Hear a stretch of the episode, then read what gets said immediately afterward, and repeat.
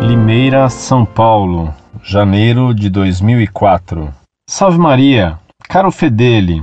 Aqui em minha cidade tivemos um padre que explicava o Evangelho como eu acho que deve ser. Inclusive, ele teve a grata oportunidade de ir à Terra Santa e descrever com clareza de detalhes tudo o que se relata nas Sagradas Escrituras.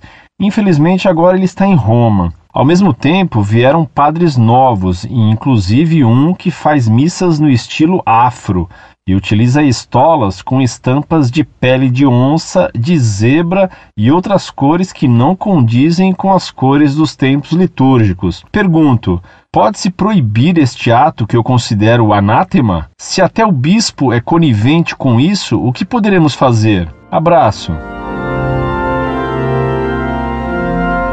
Muito prezado, salve Maria. São incríveis os abusos que se cometem nas missas hoje em dia. Não há horror que esses padres modernistas não se permitam. Claro que sempre em nome do Vaticano II. O Papa João Paulo II anunciou na encíclica Eclésia de Eucaristia que ia publicar decretos coibindo essas barbaridades que se praticam, violando as leis da Igreja.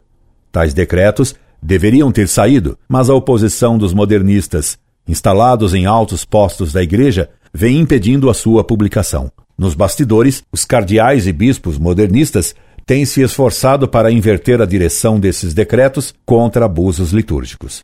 É claro que esse padre que você cita viola as leis da igreja e nada lhe acontece, pois, segundo você mesmo me informa, o bispo local é conivente com ele. Abusos, conivências e omissões vão destruindo a fé dos católicos, que, decepcionados e sem instrução, passam para seitas heréticas. Quem dará conta desses crimes contra a fé? Incorde Jesus Semper, Orlando Fedeli.